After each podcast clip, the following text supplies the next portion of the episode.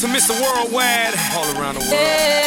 And now we're international, so international, international, so international. You can't catch me, boy. 吐槽社会百态，幽默面对人生。你现在收听到的是吐槽脱口秀，各位亲爱的听众朋友，大家好，我是老铁。首先非常感谢我们节目给老 T 赞赏的前三位啊，第一位是我们的大叔，第二位是龟展先生，第三位是我猪啊，非常感谢以上三位听众朋友对老 T 节目的大力支持哦。朋友们，我发现了一件事儿啊，人呢，一旦到了某个年龄，你想要的就只是内心和周围的一切的平静，有没有发现？但是呢，在小的时候，你永远平静不下来。其实我们小的时候特别想让自己平静下来，但是父母总是对你唠唠叨叨没完没了。前两天呢，我跟我老婆我就说了，我说等你到了三十岁，我就送你一辆车，就那种跑车那种，价值一百多万那个。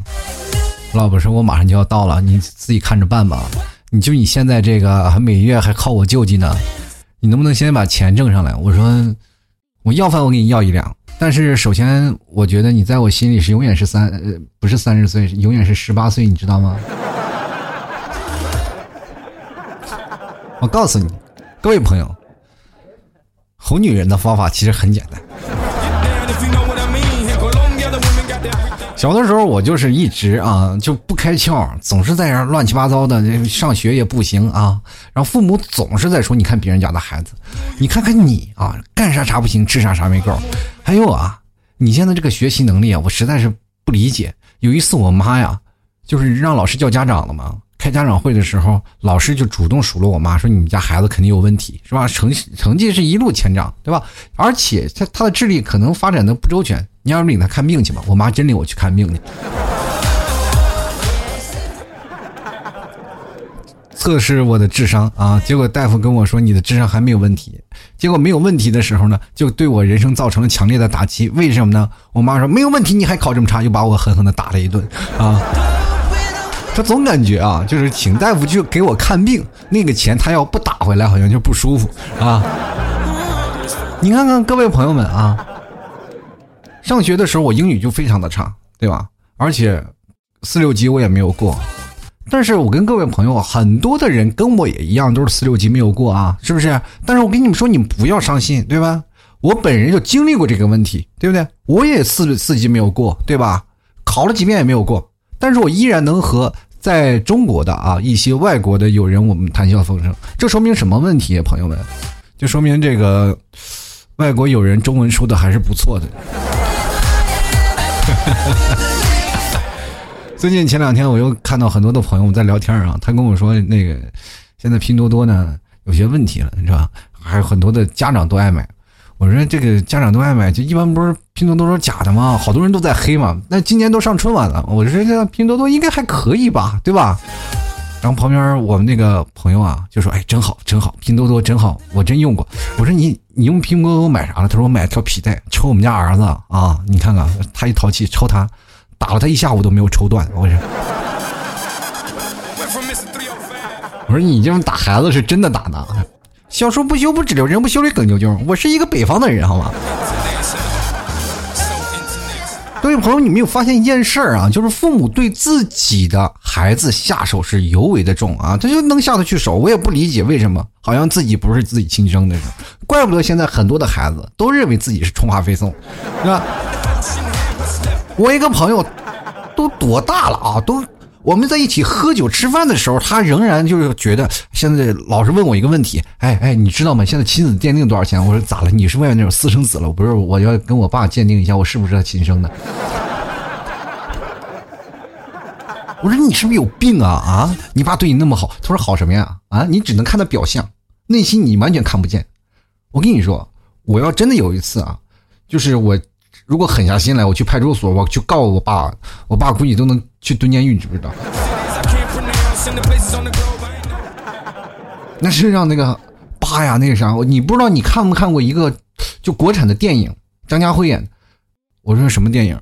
他说那个什么，那个叫《刮痧》。我说那是张家辉演的。啊，好像就是啊。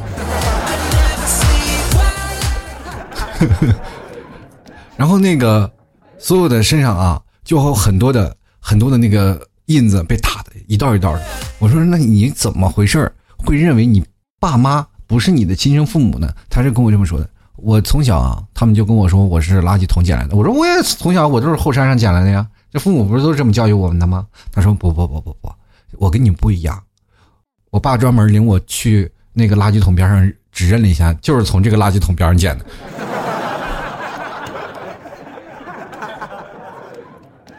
而且现在你发现了一个问题，我这样跟你讲，老铁啊，你说出来可能不信。我回到家，他们都叫我狗儿，但是对着狗，他喊叫他儿子，你知不知道？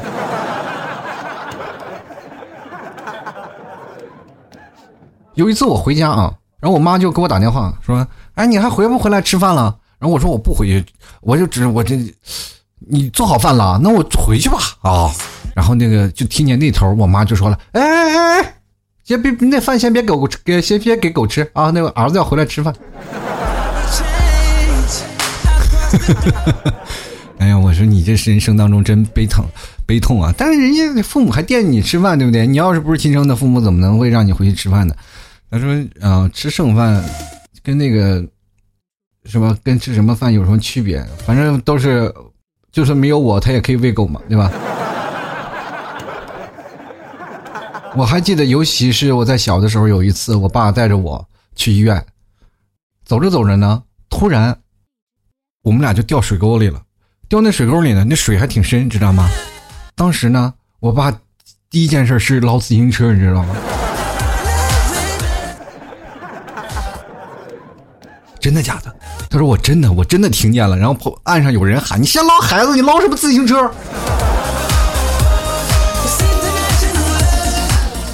其实我们每个人都有感同身受的一次啊。就有次我回到家里啊，然后小的时候回到家里，跟我妈我在唠叨，不是要那个什么学杂费吗？我妈就总是不愿意给我，说没有，家里没有钱，学那玩意儿干什么？就你这智商啊！就那时候学习真的不好，然后我就想补习班，啊，然后上学要上补习班的时候呢，我妈就说：“你这上上什么补习班，浪费钱啊！就你这智商，你要学早早就学了，对不对？你看看你现在学什么习？”然后每次我就被我妈打击啊。其实我从小的时候学习还是蛮好的，但后来老被打击打击的，自己心里就越来越自卑。其实每个人都是这样的啊，因为各位朋友，你去想想，有一次我回到家里啊，因为我很早的时候就出门了嘛，然后回到家里了。就是出了门以后，然后过了两年，我回到家里以后呢，然后一开门是一个陌生人。我说：“喂，你是谁？”他说：“我这个房我的呀。”我说：“这是我家。”然后，你你是那个房东是吧？但是他已经把这房子卖给我了。你你们家搬了？那个时候跟各位讲，还没有手机，只有座机。关键是座机他还换了。我们家搬家了，居然没告诉我。我大冬天呀，我这开始找我家呀，就找不着。还好我不是蒙古族啊，我们家要是蒙古族啊，住蒙古包，好家伙，我回到一回到家里，我这这一个假期我啥也别干了，就找家去吧啊。这我也找不着呀，那没办法呀。开始去我什么姑姑家，然后去我姑姑家，大早上敲门，然后说啊，哎，你们家呢？你你咋不回家？怎么跑我们这儿来了？我说我找不着家了啊。天亮了，我姑姑又开车把我拉到新家里，我才知道了。然后回到家里，我跟我妈说：“怎么了？不是亲生的，是不是？连搬家都不跟我说，是不是？”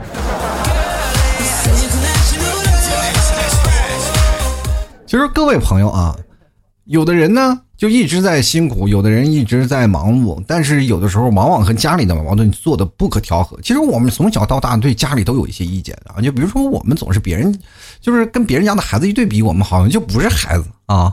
你看人别人家的孩子，不管你做的好做的坏，他看的永远是你的缺点，你的优点他什么都看不到。当然我们小的时候可能也没什么优点啊，但至少得鼓励一下吧，啊，对吧？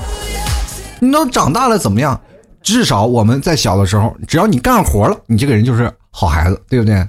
像我们在我们这个年代都是独生子女啊，但是有极个别的是什么呢？家里有大有小的是吧？有哥哥是吧？有也有妹妹是吧？但是还是容易产生一个观念啊，就中国的传统的这个家庭观念，总有一个重男轻女的现象。啊，就是总觉得生孩子好，生儿子好。各位朋友，你去想想，现在生儿子好吗？你放眼望去，现在多少个男人就是光棍啊？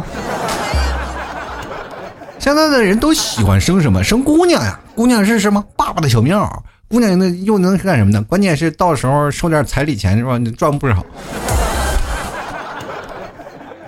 过去的什么观念里啊？传统观念是吧？生儿子能干什么？传宗接代嘛。但是各位朋友，你去想一想，当我们现在能传宗吗？不能传宗了。像过去呢，为什么像尤其是越到农村里，越生的孩子越多啊？生好几个是吧？主要是有生孩子全生姑娘了啊，一生姑娘就不行了，起个名叫什么招娣儿是吧？起个名字又得生一个姑娘盼娣儿，又起个名字是吧？完生姑娘什么时候生到儿子什么为主。过去嘛，主要是干农活嘛，那孩子。男孩还是能干活，能挑事儿啊，能挑起这个大梁啊，知道怎么去主家。但是姑娘呢，往往是要嫁到别人家的，所以说不在本家里。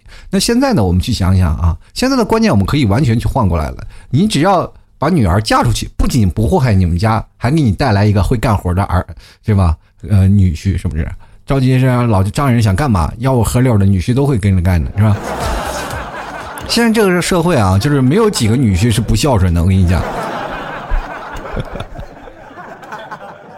然后现在就造成了很多的女生不愿意结婚嘛，因为可选择的性非常多。然后男生呢，一个又畏畏缩缩的，又不敢表白，自己又自卑，总觉得啊，我们身边的女生是啊什么追求的太多了，我们自己也找不到。然后很多的，包括在社会当中摸爬滚打这么多年，我们虽然说很寂寞，但是我们没有办法去摆脱这个让我们寂寞的这个尴尬的现状啊。所以说，很多人就被迫去相亲。就很多人就有相亲的经历啊，我但是我那个朋友他相亲就挺有意思，就是他从来他父母不跟他去相亲，有的时候他都自己内心也是比较寂寞了啊，就是说也到年纪了，也该去嫁人了嘛，就跟自己的父母说，哎，这个妈，你给我安排个相亲吧，是吧？你看别的姑娘都嫁出去了，我这再不嫁出去，我就老了呀。然后他妈当时就说了，哎，你你再等等等两年，就是你现在你说你要嫁出去了吧，关键闺女我。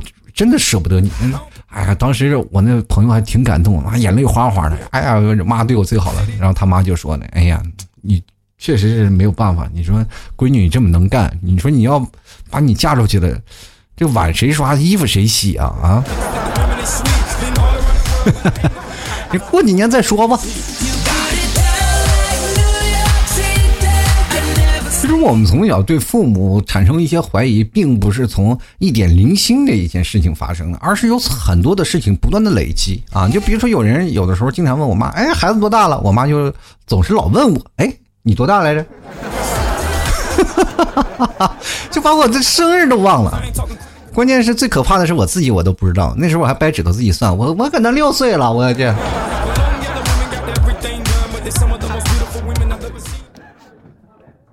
现在呢，生活真的不容易啊！而且我们现在有的时候自主的权利可能也还是不太容易啊，就因为我们从小就让父母啊霸权主义比较严重。其实现在我们的父母越来开明了，尤其是像八零后、九零后的父母也知道如何尊重孩子了。但是在我们上一代啊，包括是七零后啊，或者是六零后这一代啊，他们对待我们的方式就不太一样了。就比如说像我的父母，过去他们总是认为。他们做的时候都是对的。那对于你来说，你就是一个不懂事的孩子。就包括今年过年，我爸妈来了啊，跟各位朋友讲，我都三十多了，在他们面前，我依然是一无是处啊。我妈的口头禅是什么？你会干什么？你能干什么？我就感觉我活这么大都白活了，你知道吗？当然了，到现在了，我可以去跟他去讲一些问题嘛，我可以跟他去理论这些事情啊。我就跟我妈说，我怎么了啊？啊，我不会干，我活这么大，是不是？我可以跟他理论这些问题啊。我妈当时一听，也欣然接受了，是吧？穿上衣服，甩门一走了。啊，我不在这儿了，走了。他们听不进去你说的任何的道理，明白吗？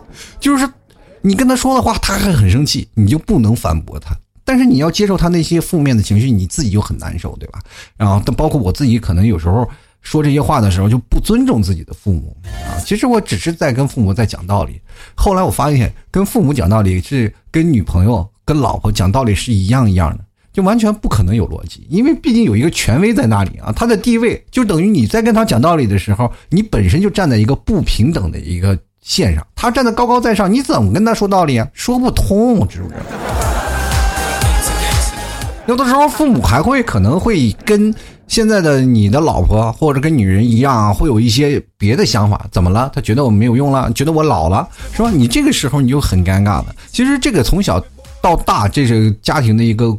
观念就一直在你的心里一直沉淀着。我们每个人其实对于原生家庭的矛盾啊，包括很多的人注视亲情、注视血缘，但是缺乏什么人际边界和距离感啊。但是这样在传统的中国的家庭里是比比皆是。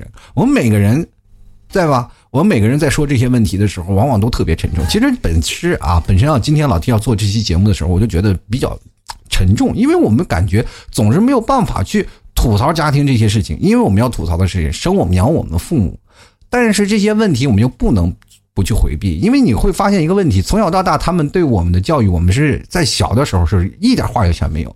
在中国呀，孩子们啊，往往就是没有话语权，除非你是熊孩子，你干什么家里都可以啊。各位朋友，现在最幸福的是什么？妈宝和巨婴，我跟你说。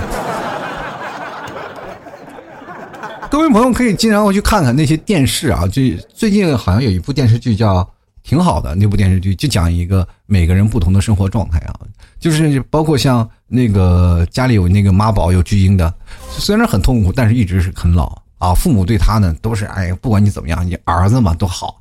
但是对于我们来说呢，我们从小的时候好像也特羡慕这种人生活。但是你自己去想想，当你真正长大成人了以后，你会变成这样的人物，你会做多难受啊，对吧？你去想想，你这样的人是多么憎恨自己。其实我们中国比较习惯的一件事是什么呢？是家和万事兴啊。我们通过家和万事兴来回避一些矛盾。就比如我们跟自己的父母在产生一些矛盾的问题的时候，总是会会说啊，这个家和万事兴啊，就是不要去生气啊。家里最早以前还贴了个莫生气那个东西啊，天天姐气死病来没人替是吧？反正天天你要背着去念是吧？那都是我爸他一直每次打我打的太狠的时候，他都会去念一下。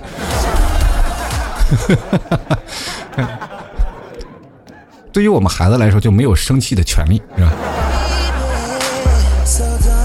然后呢，我们还会。在社会当中成长当中啊，会产生一种强大的、巨大的一个代沟，还有这种代沟的差异化，也造成了我们没有办法去解决问题。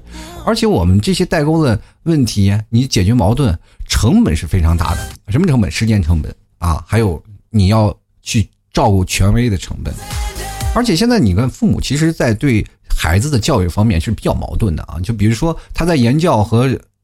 身教上面不是最早以前说父母都是孩子的老师嘛，言传身教嘛，对吧？但是孩子在这个父母当中学会的东西，往往就会产生一种强烈的矛盾。就是孩子有的时候呢，就是各位朋友，你们有没有经历过这种？就是父母给你说，比如说今天这个事情叫一，是吧？明天这个事情呢就不叫一了，然后父母又用另一套解释来给你解释，是吧？这个东西叫不一，如果是出现这样的情况，它就不叫一，然后这个时候你就很懵逼啊。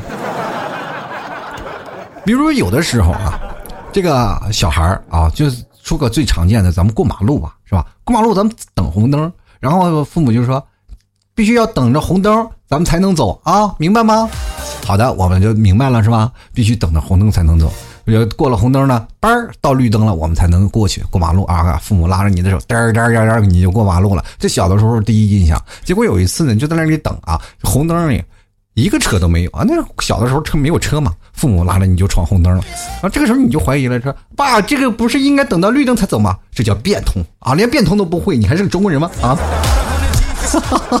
是吧？这就产生了一种很严重的一个矛盾啊！你看啊，比如说，呃，在言传身教这件事情，许多家长呢会给孩子讲什么？这个最早我们就想啊，比如说像我奶奶是吧？他们我奶奶老家就山西嘛，就说啊，快去把这个米饭都吃了啊，这个可惜了的啊，就是可惜，非常可惜的意思，叫可惜了的。你赶紧吃了它是吧？就教给我们学的第一件古诗就是是吧？锄禾日当午，汗滴禾下土，谁知盘中餐，粒粒皆辛苦，是不是？而且还要我们给什么讲什么故事，讲孔融让梨的故事，对吧？你要把梨给大人啊，所以说小的时候呢，父母就买一个梨，就是让我给大人吃。我从小我就让梨了，这是。但是你会发现一一个问题，他们又产生那种什么矛盾呢？你比如说，你讲粒粒皆辛苦，但是有些时候不好吃的，父母就随手扔掉了。你辛苦，你把它吃了呀，对吧？尤其现在八零后、九零后的父母，那更是了，是吧？那有什么不好吃的，马上就扔。还有那种孔融让梨的问题，说是孔融让梨，一上公交车，那家伙窜的比谁还快呢，让什么梨啊？然后我们就产生浓厚的那种尴尬的感觉了。我说这怎么回事啊？而且还存在一种什么叫做呃溺爱还有叛逆的问题。你说很多的家长对于孩子啊，就是存在一些溺爱，就是包括孩子想要什么，你其实几乎都是什么有求必应吧啊。但是换来结果是什么呢？对吧？子女会不尊重父母。但是现在有的父母没有办法去权衡这个界限。其实现在你去想想，过去我们挨打的孩子，哪个不惧怕父母？哪个还去到大了的时候，虽然说父母不敢打你，但是骂你的时候你也得听着，对吧？但是现在我经常会看到网上一些暴力啊，有的有的孩子会，嗯，可能会因为父母没有给到，会给他会向父母伸向屠刀。其实这件事情可以明白一件事情，就是还是教育的问题啊。就是说，对于孩子来说，他们认为啊，这我是应得的，你不给我那就不行。他应该用创造的东西啊，就比如说让你。呃，父母应该知道，你通过自己的努力得到的东西才是可以的，对吧？所以说，小的时候我们像一般要零花钱，我们都不跟父母要，都是要通过自己努力，然后从爸妈的钱包偷出来，是吧？对不对？通过自己的努力拿到的钱，你买东西吃起来才香嘛，对吧？所以说，我觉得现在家长就应该认真检讨一下，反省一下自己的教育理念和这个方式的问题，对吧？其实很多的孩子的毛病都是自己教出来的。各位朋友，如果你有时间啊，听老 T 的节目的朋友，你可以去看看有一部短片啊，叫做《巨婴》啊。其实这部片子给人带来的震撼还是真的蛮震撼的。这个孩子就这么大了，一直把这父母一个个全都吃的。反正那个动画片，那个动画短片，然后描述的，反正稍微可能会有点血腥，但是总体来说会让你产生一个对你人生价值观一个非常强烈大的一个震撼啊。还有一种呢，我觉得父母对于我们现在的教育方式上就存在一种专横啊！各位朋友，你说我们的很很多的爸妈就总是认为我们还小，我都三十好几，他也认为你小，总觉得你孩子一事无成。其实对于孩子的很多的错误啊，他们反而是什么听之任之，我不加任何的管束。但是在有一些方面呢，很多的家长啊，就会凭借自己的家长有些权威，对吧？去过分去干涉孩子的生活。各位朋友。你现在被相亲、被逼婚、被逼着生孩子，这就是很强烈的一种现象。他会干涉你的生活。其实我觉得人生的生活应该分两种啊，就是当你在长大成人的时候，真的应该要学会独立。这个时候，你应该是你的，然后父母应该是父母的。但是中国出现了一个不一样的现象，就是很多的父母会注入太多的爱啊，就是你这个孩子，你就我就要看一辈子，我把你生出来，我就要。指望你一辈子，我啊，你就管你一辈子。只要父母在的话，他就会管你啊。这就是一种专横的一种方式啊。他总是认为孩子就是小，他不懂事儿。那我吃过的盐比他走的路还多，对吧？虽然我走的路是比较咸，是吧？他会认为孩子不是你一个独立的个体啊。在很多的家长眼中，孩子是你家长的一种附属品啊，是属于自己的附属品。他们可以，就是不能。让孩子跟自己取得一种平等的地位，哪怕你到大了也没有办法，更何况小时候啊，我们经常会挨打，是吧？不尊重孩子的权利，比如说小时候我们总说，哎，我爸爸我要干这个干那个，总是会被啊一份冷嘲热讽。其实我跟各位朋友说，孩子最怕的就是打击，东西你应该给他一些鼓励嘛，对吧？你鼓励他干这个，当干这个。然后我那个时候我也跟我妈说，我说妈，那为什么小的时候你不跟我说，你让鼓励一下我？啊，让我去什么成才呀，或者怎么样？我妈说怎么鼓励你啊？鼓励你，你把隔壁那个烟筒给烧掉了，是吧？隔壁啊，我又还要鼓励你，你把我们这个厕所拿雷管去炸炸人一屁股的屎啊，是吧？这就产生一些小型的问题啊，就是父母对你的管制有太多了，而且他会。对你的所有的教育，包括你的人生，做一个强烈的文那个影响。比如说你在你个性发展上，很多的孩子处于发展啊，正在发展当中，但是在发展当中他就给你限制住了，就不想让你。但是很多孩子，很多家长都希望孩子能成才嘛，然后，为孩什么子女制定了很多的宏伟的发展的计划，对吧？然后如果是这样的啊，如果这个计划对于孩子来说还是比较喜欢的。当然是好事可是很多的家长呢，对于发展计划，对于孩子来说都是非常违背孩子的志愿的，是吧？其实这样的发展其实是限制了我们曾经的长大了啊。比如说，我们从小不爱弹钢琴，就非得让你弹钢琴；比如说，我从小爱答题，哎，我比如说从小我就是非常爱打球嘛，呃，包括我到大了才开始学会打球，但是也依然运动天赋很高。但是小的时候，我爸妈就不让我打啊，不让我运动，就是你就要好好学习，你学习才是唯一的出路。结果呢，啊，没学到出路了，知道吧？运动还挺好。所以对他们来说，他们的教育来说就非常的专横，他们认为是对的就是对的，你从来就没有办法去回答他们的权利，对不对？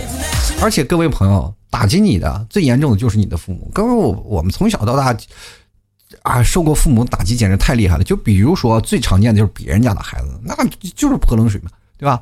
现在父母有一种教育，就是说嘛，给孩子挫折式的教育，也就是传统的就是泼冷水式教育。然后这个呢，就是。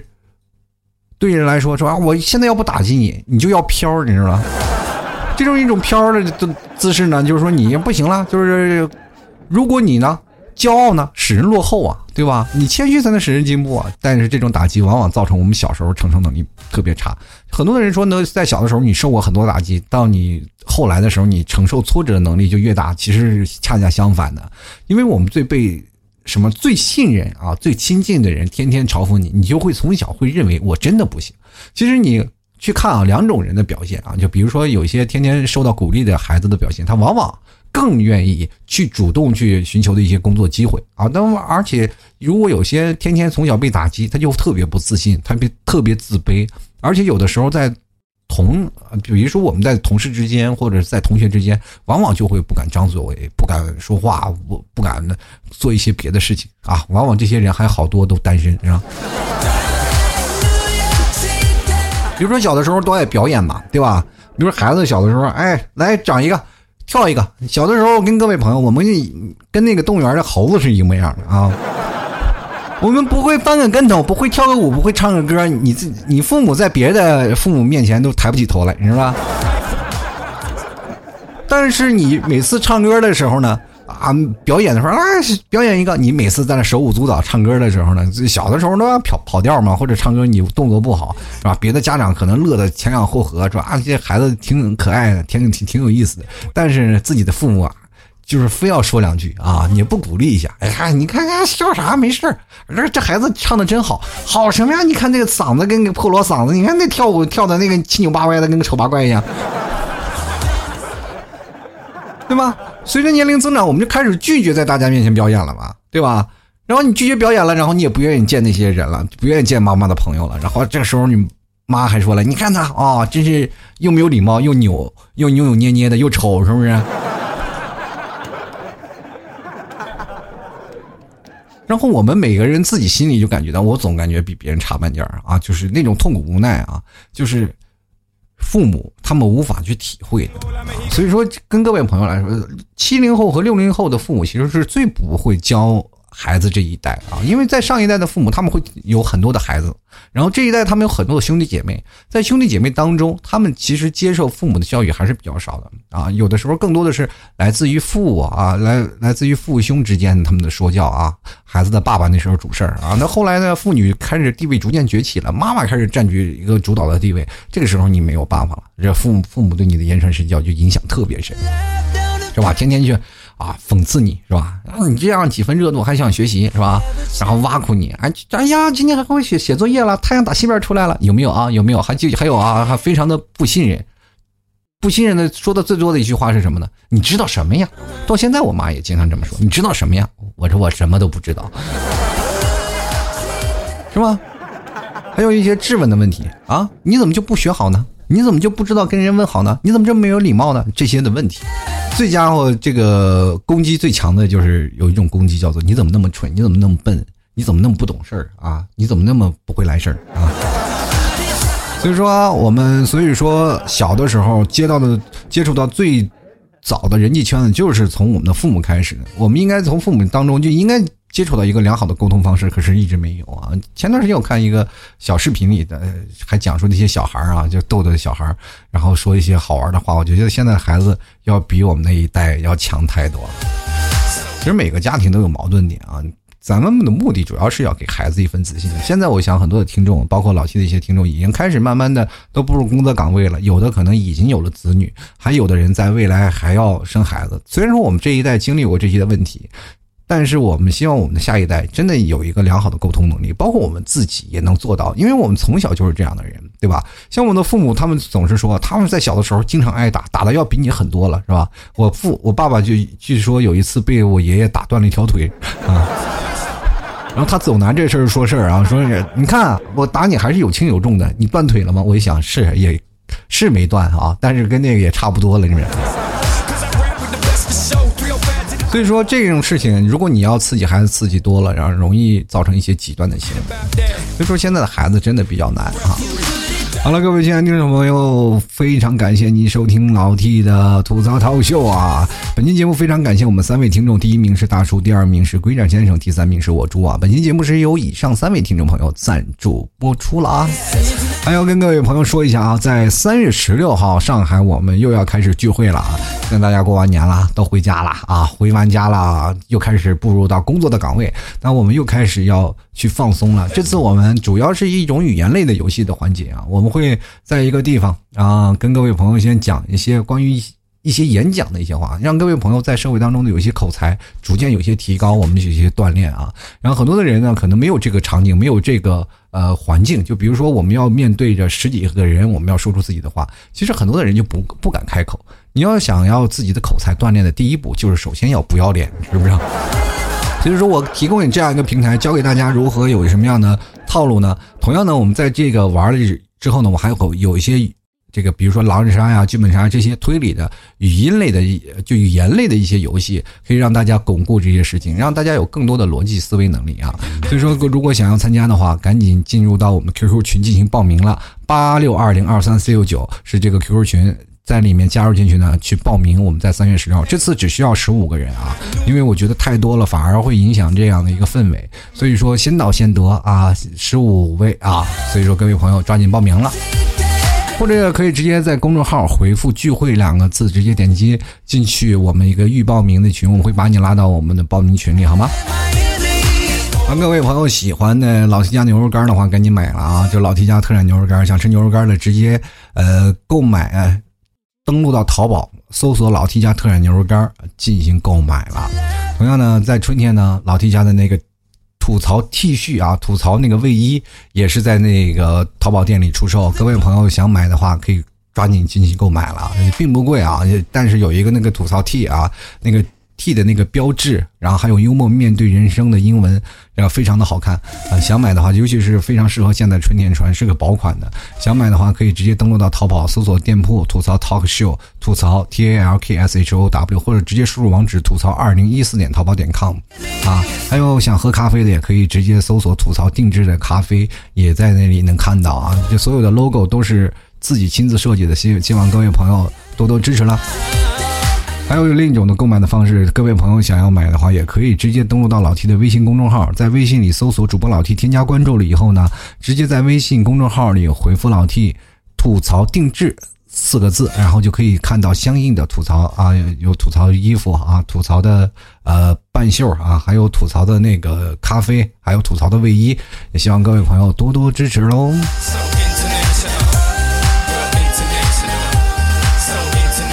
接下来的时间，让我们看一下我们的听众留言啊。首先来关注一下于学英啊，他说要说家庭矛盾呢，我倒是没什么感觉。我从小就是最受宠的一个，家里四姐妹我是最小的一个啊。老大是哥啊，他最辛苦。不过呢，他现在成了老板，我帮他打工，感觉也很幸福啊。毕竟他比我付出的多多了。其实。作为哥四个呢，我觉得你的人生真的是很幸福，尤其是老小的，包括全家啊，集集万千宠爱为一身。像你这种的人，很容易成为熊孩子。我跟你说啊，但是有句话说的好，叫是长兄如父嘛。因为过去呢，家长带孩子不可能同时带四个孩子，都是老大带老二，老二带老三，老三带老四。但是总体说话呢，老大说话的分量，有些时候可能比你爸妈还厉害。往往人生交错的啊，就是第一件坏事都是你大哥领着你去干的，是不是？第一个啊，刘明啊，他说了，T 哥啊，能不能讲一讲网络赌博那些事儿啊？什么打着腾讯的旗号，其实就是网络赌博，貌似坑了不少人，可能有人赚钱，真正的赌博一样刺激，这样是不是该报警取缔呢？我跟你说，这样的啊，就是网络那些事儿啊，只要是有那些赌博的性质啊，自然会有网警去管的。我这个不好说啊。而且现在对于国家对于这种管制也非常多了啊，然后这样的游戏以后会越来越少的。对，但是我们去想想，打欢乐豆这件事情，不是从小我们就打了吗？就愿意赌的人，他们是你也没有办法去管住他们啊，是吧？充多少钱买多少欢乐豆？过去我们。就是如果不愿意玩的话，就是直接输光欢乐豆，我们就不会再打了，对不对？而且我真的，我有些时候我也玩那个游戏嘛。过去我们还是打在电脑上那个游戏大厅去玩的，然后输点或赢点欢乐豆啥的，就感觉玩那个游戏玩一会儿就头疼。进来看啊，这个西说啊，老 T 啊，你这个还不懂吗？我们永远都不是别人家的小孩儿。你要是别人家的小孩儿，我跟你说，你父母可能就犯罪了。我跟你说。是吧？这孩子是买来的还是拐卖来的？进来看啊，我猪啊，他说我要上榜，我要上榜啊。存了这么久，我也要赞助一次微信抢红包的钱，就这么多了啊！老提你看着办吧。我从来都是觉得我爸妈感情不怎么样，好像老爸从来不喜欢老妈，对他也不咋好。后来我才知道呢，原来我误会了，搞问题的或许是我妈。但我妈后来亲口跟我说，她跟我爸挺好的，我就万分的迷茫了。不过不管怎么怎么样啊，他俩怎么样？他说他们俩对我跟我妹都是挺和谐的，除了我十几岁的时候对我妈有些讨厌，那都已经深埋心底了。虽然那些年形成了我妈妈的隔阂，大概还要很久才能磨灭。小时候对你到底造成了什么样的隔阂？其实我跟各位朋友来讲，其实家庭的教育啊，不仅仅是教育，而且在父母当中也存在着一些强大的差异。就比如说我两个父母的关系也非常的不好，他们俩。天天吵架，天天吵架，对你也造成一些负面的影响。很多的孩子啊，包括有些朋友，他们现在不想结婚，然后不想找对象，就是因为父母离异，或者是父母他们经常在小的时候吵架，对他长大了造成了很深的一些新生的观念。他们就觉得谈恋爱，或者是找对象，或者是结婚，就是一件不幸福的事儿。从小对他已经根深蒂固了。包括有些时候啊，父亲啊出轨啊，或者是母亲，或者是嫁给别人了，就是这些问题。对于孩子来说，造成的影响是非常大的。所以说，有的时候呢，原生家庭会产生一些矛盾，但是后来重组的家庭造成的，呃，很深的影响会更多。因为你会发现，你到老了，你还会今天去他家，明天去他家。然后他家如果要是又新新组成的家庭，比如说你妈妈新组成的家庭，然后又生个孩子，又不又不喜欢你是吧？他们照顾他们新新的孩子，或者是你爸爸又找了一个是吧？又有了一个新的孩子，这个时候你。变成两边都不好好，但有的时候你又跟单身妈妈在一起呢，又会出现了一些问题，是吧？妈妈有些时候可能力不从心。跟单身爸爸在一起呢，说爸爸每天工作忙，又没有时间照顾你，天天你是吃外卖，一个人是吧？风餐露宿的，就会变成了你也其实，在心理当中产生了一种强大的问题。其实，所以说各位朋友要做一个父母真的挺难的，你要生个孩子就要对他负责。不仅仅是教育的方面的问题，你们俩婚姻方面也很和谐，也必须要和谐嘛啊！所以说这个事情，不管生儿育女这些方面，对于我们每个人来说，其实都是挺大的一个挑战的。我跟你说，先来看啊，眼花先生啊，他说了，我爸妈几十年来啊没有吵过架，感觉我的性格也许是跟我爸妈的原因。我老婆就跟我说，做什么都不急不慢的。这个我每每对他讲。反正已经发生了，你急不来的。我跟各位朋友来讲，我也是那种非常的慢的性子。我说不要着急，不要着急。比如说我妈我们要出去玩了啊，然后大概是还有十五分钟，这十五分钟还要上车啊。我基本都是卡在那十五分钟，我去到那个火车站。然后，但是我妈呢要提前三个小时要出发。我说你提前三个小时干什么呀？就每次就非得催我快点快点快点，我就不紧不慢的说，哎，放心放心，不要太着急，不要太着急。每次呢都是这样啊，每次要走的时候呢，就是要出去玩，坐火车呀，坐飞机啊，她都一直催着我，害害得我每次开车还要超速似的。进来看小灰灰啊，他说：“我记得我特小的时候，我爸爸就对我说，哎呀，还是很好的。不知道从什么时候起呢，他的脾气变得特别不好。有时候鸡毛蒜皮的小事呢，就会暴跳如雷，然后就开始啊碎碎念。只要和我啊，或者是我妈吵架，就是那种碎碎念和暴跳如雷的更迭中不断的循环，啊，这种状态可以持续数个小时。只要晚上吵架呢，就可以害得我转天啊就上不了学。最搞笑的是呢，他还会说你睡不了睡不了觉了，上不了学了，关他什么事儿啊？这种阴性啊，让我特别讨厌男人，也不想走进婚姻。我觉得所有的男人都是这样一个德行。好在我后来嫁的老公脾气秉性都特别好，对我也特别好。我觉得自己还是挺幸运的。现在搬出了家，和我爸的关系也缓和了很多。或许是距离产生美，又或许他真的老了，吵不动了。一个男人啊，天天逼逼叨逼逼叨，你得多烦啊！真的，我跟你说，一个女人啊，要絮絮叨叨、絮絮叨叨。比如说像你的妈，你可以屏蔽掉；但你的爸爸啊，就如果是男人，如果要絮絮叨、絮絮叨叨，你完全没有办法屏蔽掉，因为他的嗓门本身啊，就属于那种中低音的，他不，他会不断在你耳根底下循环。像妈妈的那种的啊，是高音啊，他一喊就开始吼，那声音一大呢，就自你又会自主的啊，就是出于本身的保护功能会，是吧？左耳朵进右耳朵出，是吧？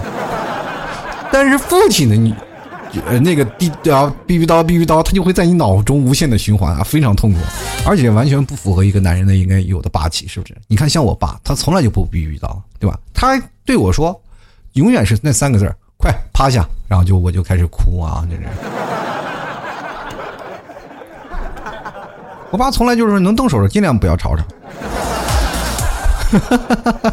是吗？这是北方人的传统美德啊！有些时候你应该让你爸爸就给考虑一下这个问题，是吧？嗯，就是你要不打我两下得了。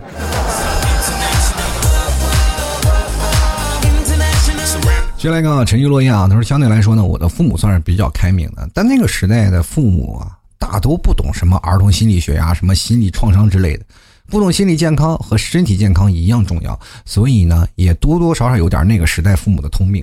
但是我是个另类啊。自我调节不在话下，连性格都给自己来个大拐弯，连我自己都佩服我自己个儿啊！当然了，我儿子们啊，我我这自认啊最开放啊，什么都可以自己选择，只要呢你们开心并对自己的选择负责，OK 就行了。自己的人生呢就要自己开心过，太多的人想不开，非要插手别人一辈子，自己累死，别人也痛苦，何必呢？其实我真的有这样的妈妈，就应该多幸福，对不对？是吧？你自己选择嘛，自己选择路自己走，然后你也不用太多痛苦。我觉得作为我们这一代啊，真的属于什么呢？属于非常自私的一代。我真的跟各位讲，我们八零后、九零后、零零后都一个德行。为什么自私呢？我们从小都是一个人啊，我们要希望把自己的财富要放到，是吧？放的好好的。就比如说隔壁邻居要偷我玩具，我我弄死他，我跟你说。对吧？就开心，我就一定要守护好我的责任啊，守护好我自己的东西。包括我们现在每个人啊，就大手大脚花钱。我们这一代是什么？会花钱的一代。像我们上一代呢，是会攒钱的一代。所以说，他们那一代的人呢，就会存钱。所以说，我们要买房子的时候，他们会拿出一部分钱让你去买房子，或者说干什么，一辈子都为孩子努力啊，就是省吃俭用就为孩子努力。但是我们这一代的呢，可能是到我们六十来岁了，我们。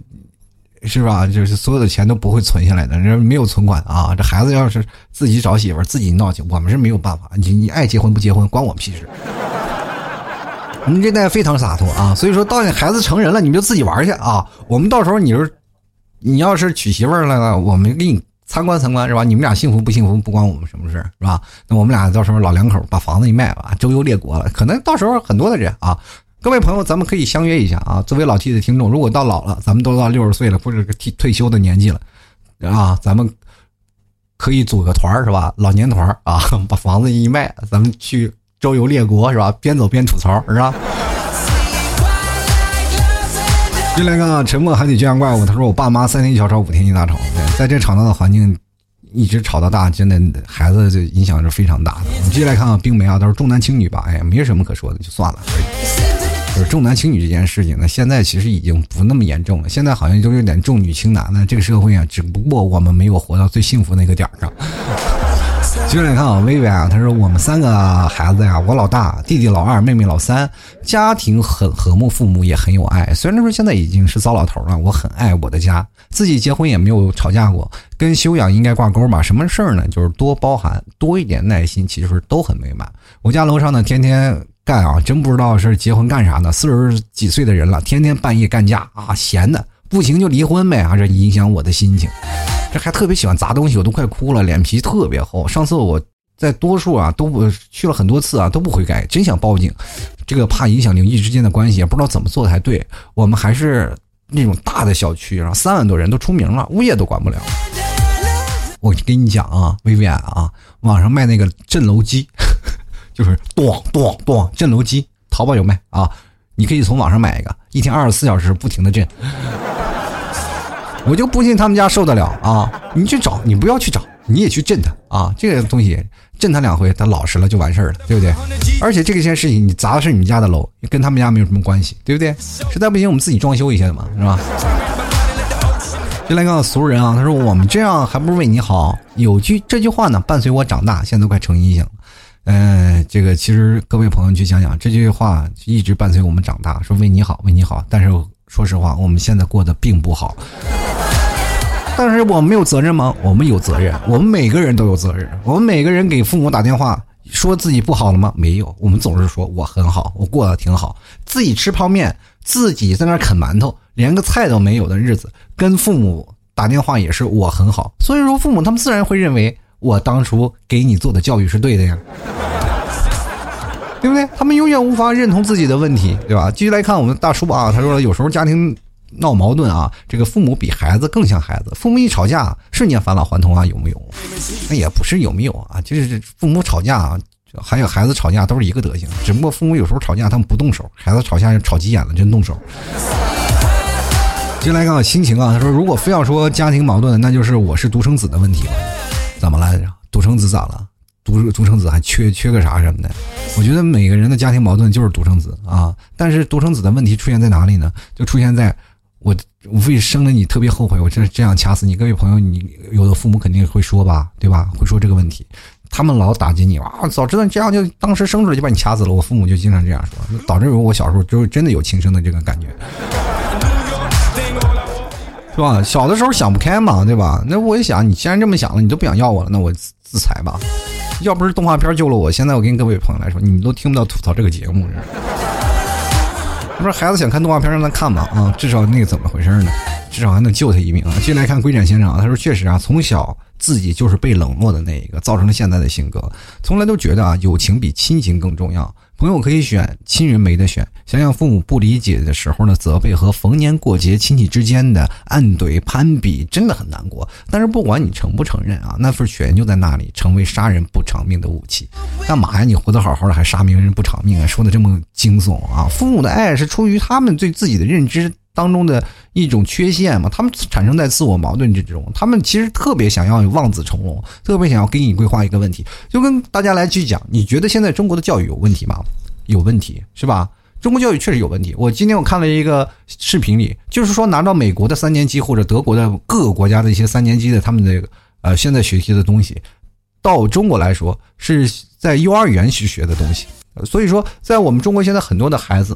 在童年的时候过得并不快乐，让很多的学习啊压的是喘不过来气的。但中国的教育就是这样，你就得上好大学，你才能有好的学校，还有好的工作呀，对吧？你不上大学呢，你虽然说你可以成为老板啊，就很多人说你可以成为老板，但是还是极个少数吧。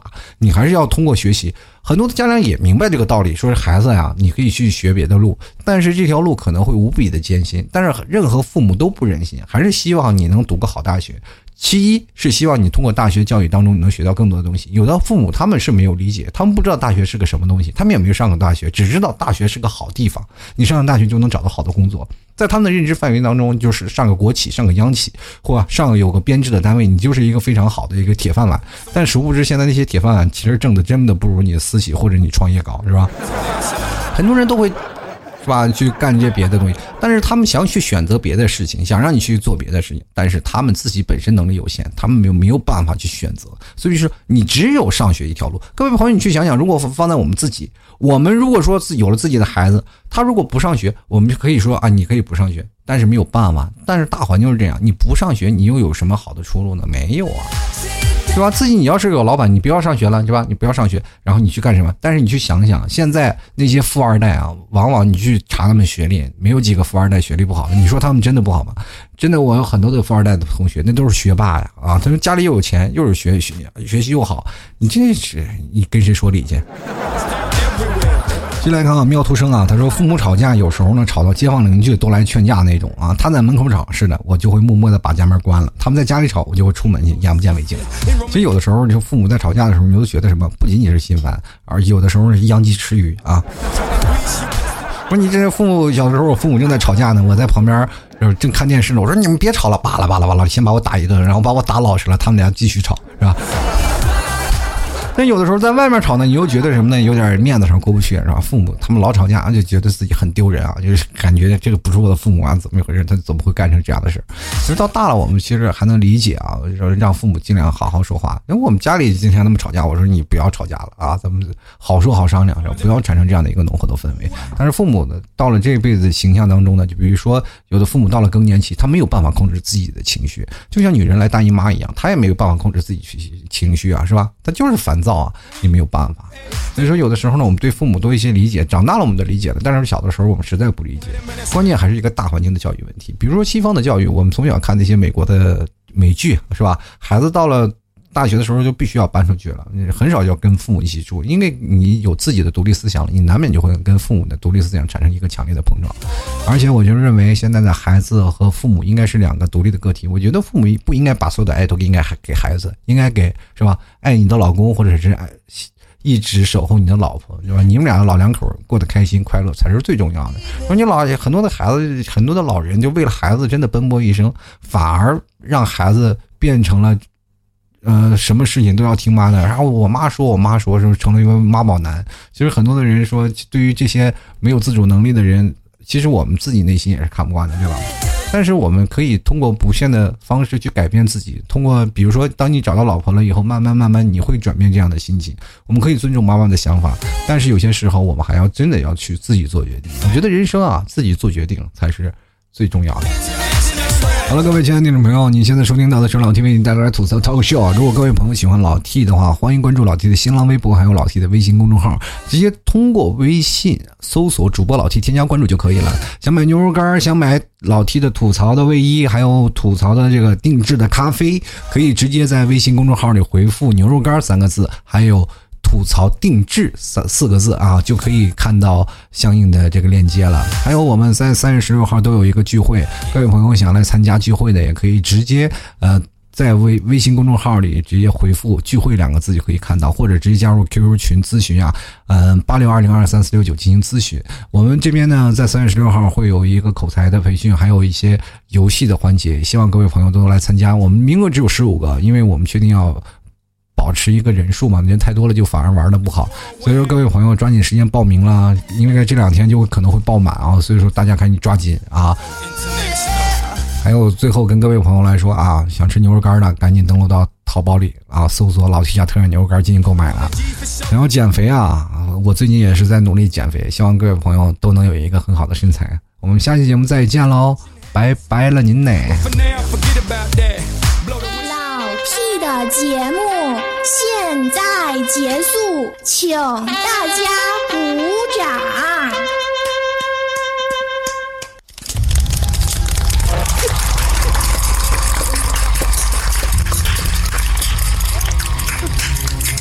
老弟好，好，好，好，好好，老弟好。